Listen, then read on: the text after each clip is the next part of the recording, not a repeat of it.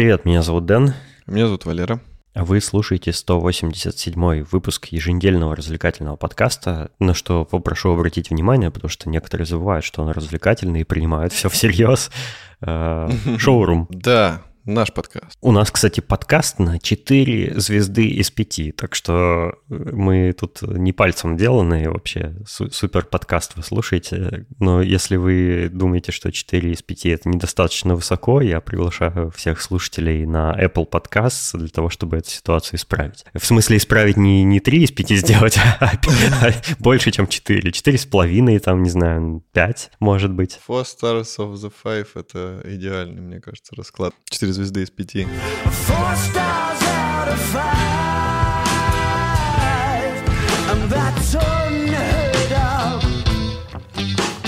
Я хотел, да, позвать всех на Apple Podcast, чтобы вы написали нам какой-нибудь отзыв, и мы традиционно отзывы все озвучиваем, и те, которые на Apple Podcast пишут, и те, которые в чате нам пишут, или на других площадках, так что welcome. Да, обязательно, нам будет очень приятно.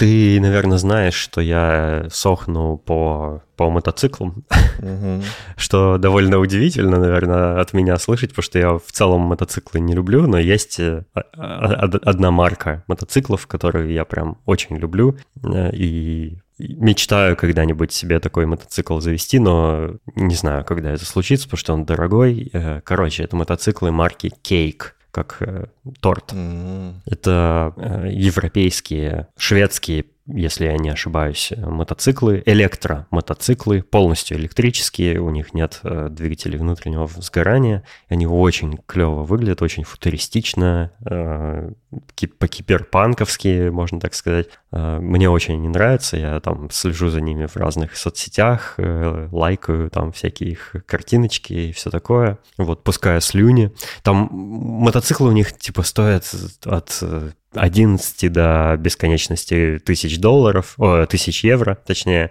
то есть очень много. Э, и вообще в моих приоритетах жизненных, конечно, мотоцикл где-то очень далеко в конце, поэтому им маловероятно, что я когда-нибудь себе такой заведу. А, и причем у них есть мотоциклы, модели некоторых мотоциклов, на которые не нужны мотоправа, потому что, кстати, как это определяется по объему двигателя, скорости или по ну, каким там параметрам? Ну, вообще у обычных мотоциклов, да, по объему двигателя и по скорости, ну и по мощности. Mm. Ну вот, у них, у них есть такие, типа, э, мотоциклы, мотоциклы, на которые не нужны э, мотоправа, и есть мотоциклы, на которых нельзя по улицам ездить, есть э, такие, на которых можно, я не знаю, тоже что это за критерии такие. Ну, наверное, тоже что-то про скорость, там, мощность и объем двигателя. Ну, в общем, э, да, то есть вроде как я могу, могу себе такой завести, но он дорогой, пока, пока я не решился, и вряд ли в ближайшее время решусь, но тем не менее продолжаю следить. И я увидел у них недавно, о чем вообще я заговорил, я увидел у них недавно в соцсетях э, такой анонс, что они устраивают да-да-да, прикольно. Такой ты хочешь? Нет. Я Калк, модель Калк называется. Хочу модель Калк. А, увидел у них недавно анонс о том, что они устраивают э, соревнования или ралли какое-то, ну, какое-то, в общем, покатушки какие-то соревновательные на этих своих мотоциклах. И это, типа, будет шоу, э, на которое можно купить билеты, там, прийти, посмотреть и все такое. И mm-hmm. на постере с этим анонсом были перечислены спонсоры этого мероприятия, один из которых это компания Fat and Fall. А компания Fat and Fall, я, я пользуюсь услугами компании Fat and Fall прямо сейчас, потому что эти ребята поставщики электричества в мою квартиру. Это, это провайдер электричества в европейский, и я являюсь абонентом этой компании. Они поставляют мне электричество в мою квартиру, э, и это очень прикольно сразу по нескольким критериям. Во-первых, потому что, ну, это электробайки, очень логично, что у них такой спонсор. Во-вторых, удивительно видеть какого-то поставщика электроэнергии в виде спонсоров э, мотосоревнования, э, по-моему, это очень круто. Это представь, как если бы, э, как если бы Мосэнергосбыт какой-нибудь спонсировал мотосоревнования где-нибудь в Москве. По-моему, это вообще взрывает мозг. Это очень необычно и непривычно. То есть такая компания, которую ты меньше всего, наверное, ожидаешь э, в виде спонсора на подобном мероприятии. Но я не знаю, там спонсором ты ожидаешь какой-нибудь Red Bull, там э, бренды спортивной одежды или там что-то такое, да, но никак не угу. электропровайдера. Что вообще происходит? Но меня это прям удивило, и это, кстати, э, этот провайдер, это шведская компания, насколько я понял, но она в, во многих странах Европы работает, в том числе в Нидерландах, э, и меня прям это порадовало приятно. То есть я такой увидел, о, я, я, я им плачу деньги. Вот такая, такое наблюдение. Классно. Ну да, они необычные мотоциклы. Мне, мне нравится дизайн. А, очень, конечно, они с точки зрения безопасности опасные. Ну, в плане э, разных острых э, углов и вот этого всего. Ну, типа да, у них очень вот угловатые такие корпусы, какие-то много действительно таких углов под 90 градусов в корпусе, ну, вообще, да. Да, я как бы вообще, ну, часто об этом думаю и слушаю про эту тему там всяких экспертов, про то, что вот и про машины говорят, что машина не должна быть э, угловатая и острая, там, что когда человека сбивают, чтобы у него было больше шансов выжить. Но про машины, допустим, я могу согласиться, а вот, ну, про мотоцикл, мне кажется, что если разложиться, то там уже как бы небольшая разница будет. Будет он кругловатый или, или квадратный. Скорее всего, результат будет плачевный в любом случае. Вот, но мне нравятся такие смелые дизайны. Мне нравится, что это как-то приобретает ход а, в, в современном мире, потому что вот недавний, из недавнего, то, что я скидывал нам в чат и в чат подкаста «Почившего рули» я скидывал э, автомобиль, который сделали в стиле киберпанк. По-моему, это была Kia, если честно, я забыл. Это была Hyundai, Hyundai, извиняюсь. Ну, да, одно и то же. Кстати, Короче, это реально не одно и то же ли? Мне кажется, что они там все, знаешь, э, какой-то один концерн, просто разные марки. Ну вот, э, Hyundai, то есть не испугались и сделали вот такой смелый дизайн. Я прям не удивился бы, если бы такая машина была в игре Cyberpunk 2077 то есть она бы спокойно туда вписалась. И это круто, я надеюсь, что это попрет. А ты заметил, что... как ее в, интернете все хвалят? Типа, вы ее сделали да. не так, как все, не, не вот эти скучные обмылки, а да. классный автомобиль, который выглядит как привет из 80-х или что-то такое. И это угу. прям круто, и все такие вау. Действительно, это что-то новое. То есть, наконец-то что-то, что-то да, что-то новое, что-то что-то старое. Потому что, ну, выпускают новые машины, и вот они вроде новые, но ты такой, ну ладно, там, вышла новая BMW, вышла новая Mercedes, там, вообще никаких эмоций, вообще. Ты просто вот как айфоны выходят, типа ты обновляешься просто, чтобы обновиться. А вот такого, чтобы вот я увидел эту Hyundai, и я человек, который как бы вообще, ну, ну, ты знаешь мои предпочтения в автомобилях, а я такой, я хочу Hyundai, нифига себе. Вот я серьезно хочу такую машину, прям без каких-либо препятствий я бы ее хотел. Никаких предрассудков даже у меня нет на эту тему, что это там корейский автомобиль или что-то такое. Она офигенно выглядит. Я бы прям сейчас поменял Мустанг на нее, потому что она очень крутая. Ого, Мустанг бы поменял. Не, ну в идеале второй машины бы, конечно. Третий. Э, вторая — это джип Wrangler. Точно, он на очереди, да. Ну, у меня большой автопарк будет. Я уже думаю, когда дом буду строить, э, я там обязательно сделаю Это просто будет огромный гараж, а не дом. Э, дом это будет такая да. маленькая пристройка к гаражу. Не, вообще у меня в плане сделать так, что первый этаж это полностью гараж. А, ты же хотел, чтобы у тебя в гостиной машины стояли, так что ты буквально будешь жить в гараже, получается. Ну да, как да. Ларс. Вообще, ну, а чтобы как-то изолировать зону, чтобы не, ну, машины не касались ее, я думал, что вот второй этаж именно над самим гаражом это будет жилая зона. Там будет кухня, там mm-hmm. спальня, вот это все. А внизу машины. И причем у меня мечта, что это будет стеклянный, э, стеклянный максимально гараж.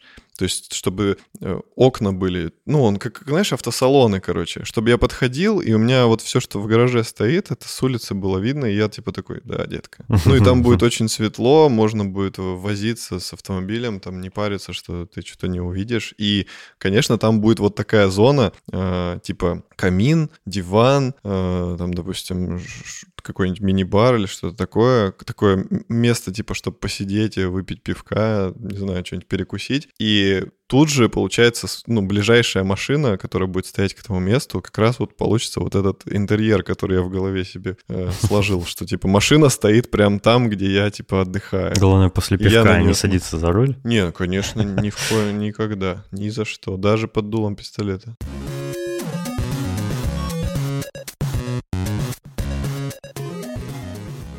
Нас э, просили, просила недавно слушательница. Господи.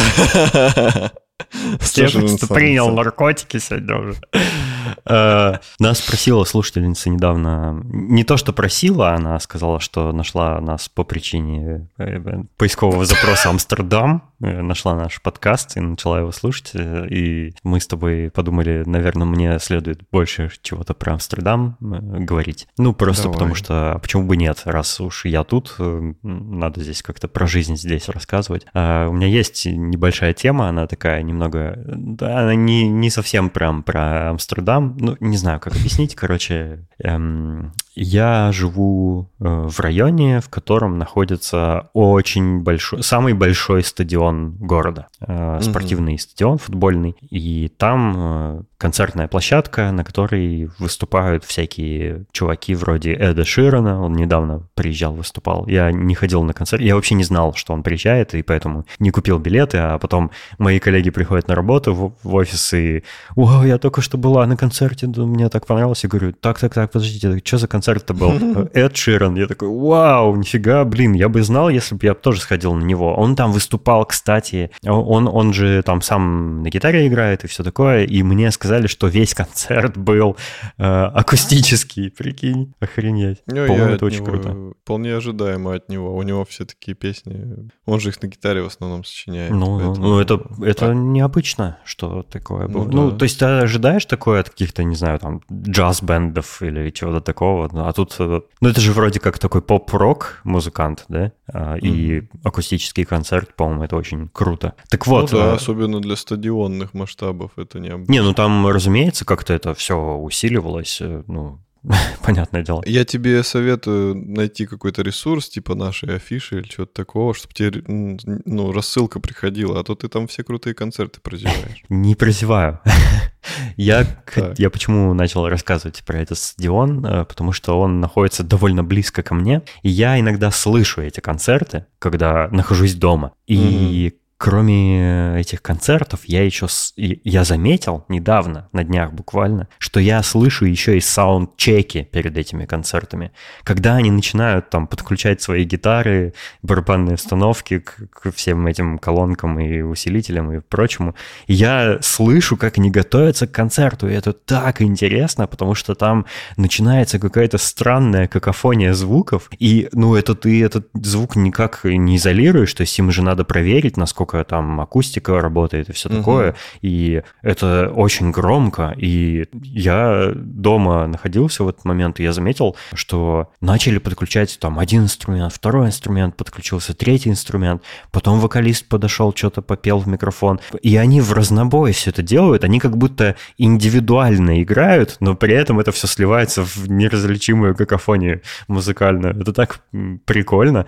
Э, вот, Круто. и я раньше никогда не слышал саундчеки, как они вот прям, прям до концерта, за, за, намного заранее до концерта проходят, но теперь э, слышу регулярно, э, потому что вот все, все, все выступления, которые там происходят, я, если я нахожусь в это время дома, я их слышу. Вот это прикольно.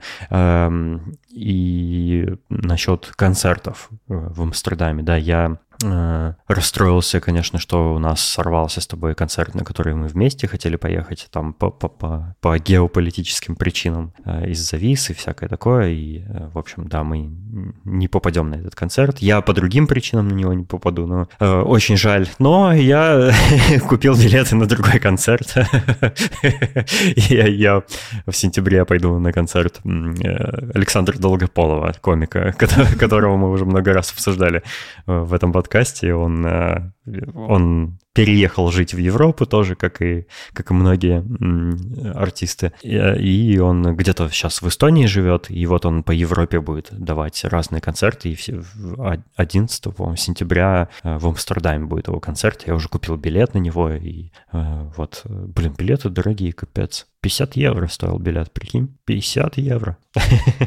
ну, не то, что прям много, но это, блин, примерно как... Э, это как на Арте... Это дороже, чем на Arctic Monkeys билет, прикинь? Нифига себе. Да. Эм, э, буду, буду потом в сентябре рассказывать вам свои ощущения от его концерта, но я, я, я смотрю все его шоу на YouTube, что он делает, мне очень нравится его юмор.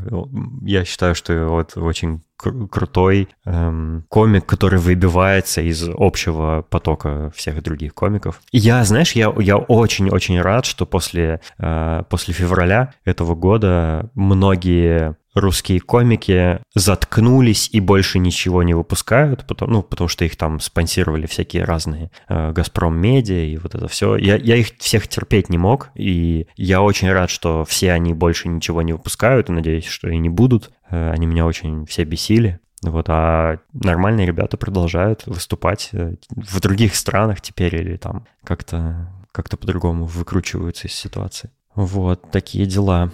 А еще, я не знаю, если нас продолжают слушать дизайнеры, я еще в сентябре буду, буду посещать шрифтовую конференцию Font Stand. Это в моей жизни первая настолько специфичная конференция, потому что я уже, конечно, был на типографических, например, конференциях. Э, например, я был на серебре набора, э, которую, насколько я помню, Гайнеп Багдасарян организовывала в Москве, э, и это было офигительно просто, потому что там докладчики показывали презентации, на которые они, они демонстрировали, как, например, вот типографика сейчас, шрифты, вообще типографика, набор на постерах, обложках книг, там вообще где угодно, отличается от того, как, э, там, как это делали там, в советские времена или где-то за рубежом, или э, показывали всякие Баухаусы. В общем, все, что вот мне интересно, там очень интересно было.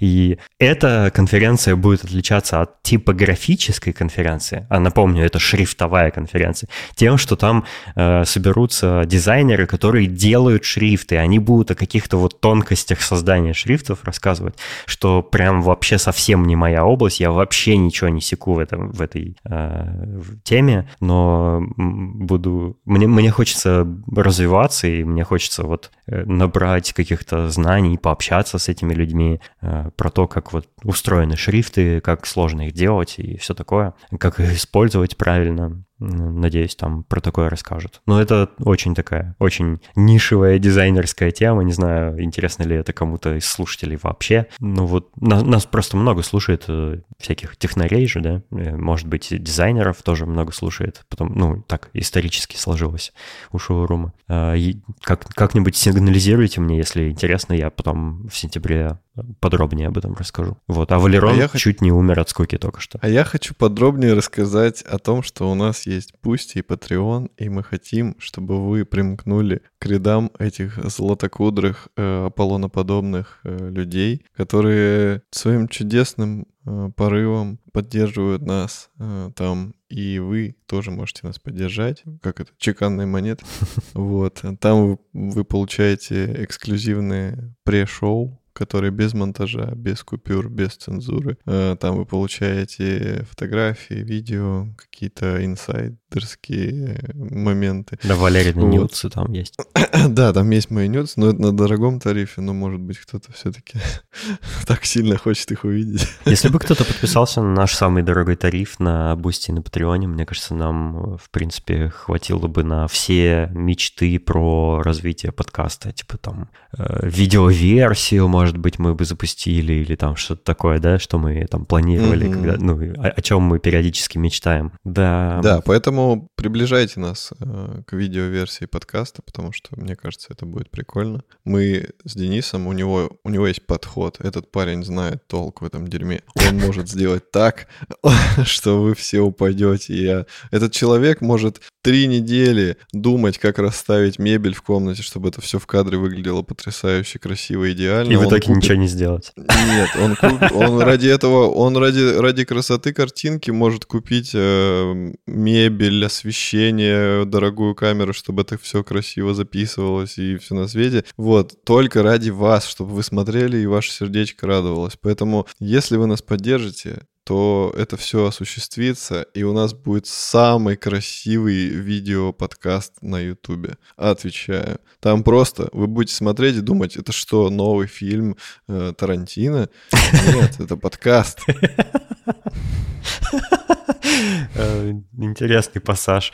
Но если вы не готовы нас поддержать самым дорогим тарифом, хотя бы на самый дешевый подпишитесь. Э, вот это, это, больше в сторону моральной поддержки, конечно. Это, это более длинная тропа в сторону видеоподкаста. То есть, то есть тоже, да, если, если, если на самом дорогом тарифе э, у нас будут патроны, мы сможем прям незамедлительно приступить к созданию видеоверсии, то, то на обычных тарифах, ну, может 10-15 лет потребоваться на это. Учитывая, что у нас не так уж много, то есть у нас прям совсем единицы патронов сейчас, э, но мы, тем не менее, их всех любим. Мы что-то слишком долго про это говорим, мне кажется. Хорошо.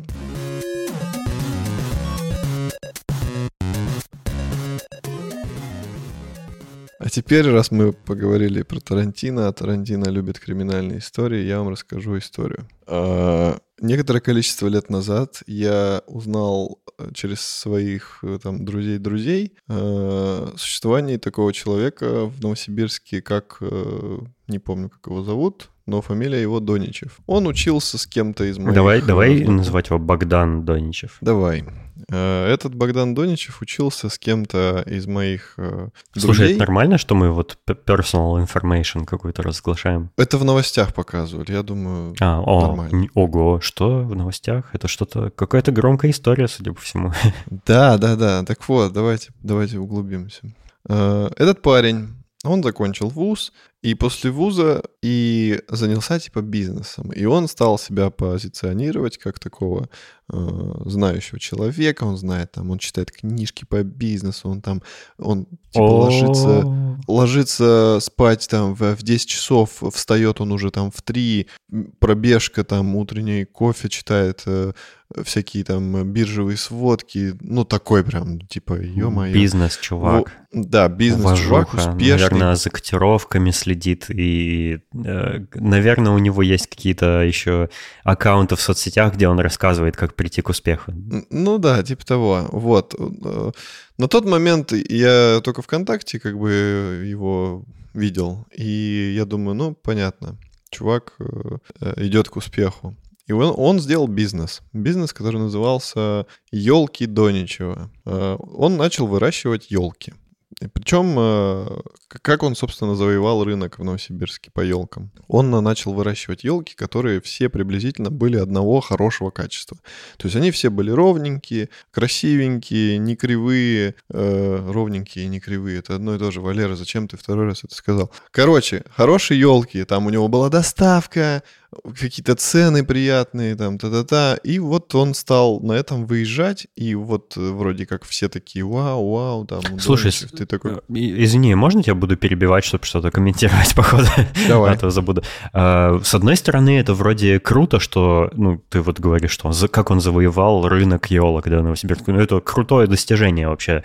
Э, я покупал на таких рынках елки на Новый год, и этих продавцов миллион по всему городу, и везде эти базарчики, типа рыночки елочные под Новый год устраиваются. А, и... а вот это, кстати, не оно. Это, кстати, под плохие елки. Ну, да, это не важно. Я имею в виду, что это высококонкурентная среда, и как-то да. надо, типа, ну, как, как э, быть первым, да, на этом рынке. Это, в общем-то, э, непростая задача, походу. Ну да, да. То есть но, он вроде да, по с, легенде... С, сорян, но с другой стороны, это очень странный бизнес, потому что у тебя продажа раз в год только. Типа, это ну, вообще как-то себя окупает, интересно? Ну, видимо, да, раз он этим занимался. Ну, ладно, не суть. Как-то вот он вышел на большие объемы, и он не продавал, по-моему, эти елки просто вот так вот на улице как их обычно, на какие-то точки делятся, и там сидит человек и продает круглые сутки. Там вот именно действовала э, какая-то система с доставкой, что он там лично привозил. У него была машина... Ну, короче, из-за этого он, видимо, брал там, может, чуть-чуть дороже, но все получали гарантированно хорошую елку, потому что купить э, нормальную елку — это всегда лотерея. Ты ее покупаешь э, сплющенную, да, она дома расправляется, оказывается, что она кривая, там с одной стороны ветка есть, с другой нет, здесь у тебя там птица умерла. Да, на следующий сидит. день, прямо перед Новым годом, она вся осыпается. Да, я свидетель. Такой случай у Дениса был.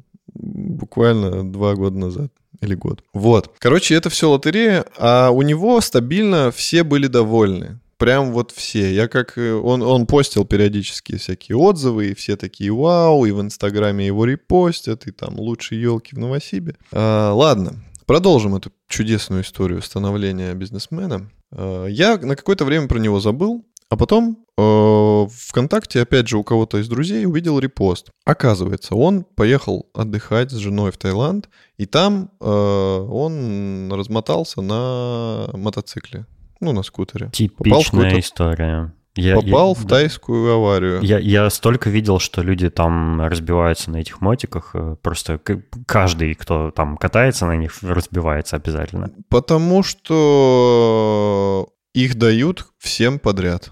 То есть никто не спрашивает, есть у тебя права или нет, ездил ты когда-то или нет. И, и ты, конечно же, не учитываешь того, что в Таиланде они ездят на этих мотиках там с двух лет, и там такое хаотичное движение, что ты, типа, не можешь просто взять, влиться в него и ездить как все. Ты будешь белой вороной и, скорее всего, попадешь в аварию. Если это, конечно, не какой-то малооживленный там участок, знаешь, какая-нибудь деревня, где их, в принципе, не сильно много, но и там тоже небезопасно. Возможно, еще люди там немного расслабляются, когда, ну, туристы, я имею в виду, когда вот э, арендуют эти байки, потому что они такие, о, классно, свобода, я сейчас сяду на байк, поеду mm-hmm. в кафе, там, поеду на пляж, туда-сюда, покатаюсь по округе, округе, и они вот на таком расслабоне, они в, в такой курортной стране, и, в общем, они, мне кажется, утрачивают какую-то э, внимательность, да, вот утрачивают безопасность вот на дороге, и, и Но поэтому... самое тупейшее, да. что они делают, они не защищают себя никак абсолютно. То есть вот он берет мотоцикл, ни шлем, ничего, они едят в трусах, в рубашке, в шлепанцах, и все. Ну, конечно, ты пострадаешь сильно в этой аварии, если она произойдет. Ну, типа, о, чё, о чем ты думаешь? И вот он пострадал очень сильно в этой аварии. Жена вроде как у него не сильно пострадала, а он сильно. У него там какие-то органы он повредил внутренние, что-то с позвоночником, сломал там ребра, ноги. Ну, короче, вообще жесть какая-то. Вот, и там был пост, типа, что вот такая ситуация произошла, типа, нас э, пока не могут э, отпустить в Россию лечиться, потому что состояние плохое, и нужно там помочь деньгами, потому что лечение, ну, страховка как покрыла какой-то объем, а потом она кончилась, и дальше надо уже самим платить. Вот, они собирали деньги на лечение, был там у них еженедельный, ежедневный отчет, что с ним происходит, какие операции ему делают. И я такой, блин, ну, типа, стрёмно, никому такое не пожелаешь, это, ну, грустная история. Я как бы на какое-то время я последил, что с ним происходит, потом, потом отвлекся и забил, забыл про него. Прошло, прошел год, по-моему, и я случайно опять наткнулся на этого человека, увидел, что у него вроде как все в порядке, он уже в Новосибирске, он вроде как ходит и ну, выглядит уже лучше, не так, как после аварии. Я думаю, ну, и хорошо. И я опять на какое-то время про него забыл. А потом происходит новость, которая меня э, очень удивила после всех этих событий. Э, я узнаю, что его посадили в тюрьму за продажу наркотиков в крупных объемах. Оказывается, все это время эти елки это было лишь прикрытие для более серьезных дел которыми он занимался. То есть его там повязали чуть ли не в тот момент, когда он в лесу, у него в лесу были закопаны, как у Уолтера Уайта, огромные пластиковые бочки в землю, Вау. полностью наполненные травой. И он э, занимался продажей наркотиков в Новосибирске и Вот, его так посадили. вот как он к успеху пришел. Да, да, да, да, ты понимаешь, то есть... Э... Подожди, а Ну- как э, история с ним в Таиланде вообще связана со всем этим? А это такой отвлекающий маневр, типа, что я вам что-то рассказываю, рассказываю, вы не ждете, что такое может произойти по итогу с этим человеком. Понятно, то есть он, он э, как, как и многие вот эти успеховеды в, в инстаграмах, он рассказывал, как он успешно делает бизнес, а оказалось, что источники его доходов несколько другие. Да, да, да. Ну вот зачем так делать? Мне непонятно. То есть, э, точнее так, мне понятно, зачем они это делают. То есть они хотят, наверное, похвастаться э, своими достижениями, своим успехом, да, и своими деньгами, там, показать свои тачки в инсте или там, э, что вот какой у них образ жизни крутой теперь, э, такой, как у бизнесменов с Уолл-стрит. А оказывается, что, ну, и они параллельно еще почему-то говорят, что вот типа как они этого достигли, да, э, рассказывают какие-то секреты, что нужно делать. Я вас научу, да, как заработать миллион за неделю и вот это все. А потом оказывается, что это все туфта и что на самом деле чувак зарабатывал на продаже наркоты. Ну капец. У таких людей нет никакой совести и нет ни- ничего вообще, никаких моральных ориентиров, судя по всему. И что, этот чувак надолго присел? Ну, он свою вину не признал. Вот. И, И щас я это скажу- интересно. Тебя, ти- типа, полиция повязала, когда ты копался в каких-то бочках в лесу э, с наркотиками, Мгм. и ты такой, не, я ни в чем не виноват. Это не мое. За сбыт наркотиков, за сбыт наркотиков и тайник он получил 12 лет колонии строгого режима. Он пытался обжаловать это наказание, но позже он сам отказался от этих требований. То есть он сидит в данный Ну, я момент. думаю, его присанули где-то в тюрьме, там, избили, по помучили, попытали, и он такой, «Ну, ладно, ладно, не не буду обжаловать. Короче, Ух. вот такие дела. Вот, вот как бы э, это к слову о том, что, ну, я, в принципе, человек такой, ну, доверчивый, я вижу человека другого, и я, мне кажется, ну, нормальный человек. Я сказал человек 20 тысяч раз. А по факту никогда не знаешь, что там вот э, у него внутри происходит, чем, чем он занимается. Это, к слову, как вот люди ведутся там, когда какой-нибудь педофил там заманивает детей. Ну, типа, ты не узнаешь, что он педофил. Он может снаружи выглядит нормально, как мы с тобой. А внутри у него какие-то страшные мысли. Отстой. Ну, да. Ну, что я могу про него сказать? Молодой.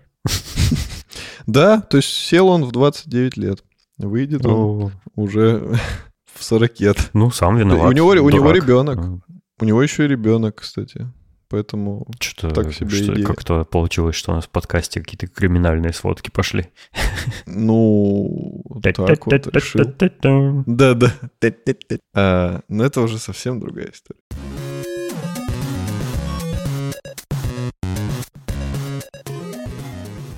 Давайте оставаться на связи. Я приглашаю всех присоединиться в наш чат в Телеграме Собак Шоурум подкаст, где мы с вами сможем обсудить какие-нибудь э, темы выпусков или темы, которые вы можете предложить, чтобы мы обсудили в следующих выпусках. Э, Не стесняйтесь, пишите, заходите, мы будем вам рады и хотим поблагодарить наших дорогих слушателей, которые поддерживают нас на Бусте или на Патреоне. Это Аида Садыкова, Сереня Завьялов, Александр Скулихин и Саша Младинов. И Вы тоже присоединяйтесь, а мы с вами э, встретимся, надеюсь, через неделю, как обычно, э, в следующем выпуске. Э, Спасибо, что были с нами все это время, и до встречи. всего вам доброго. Пока.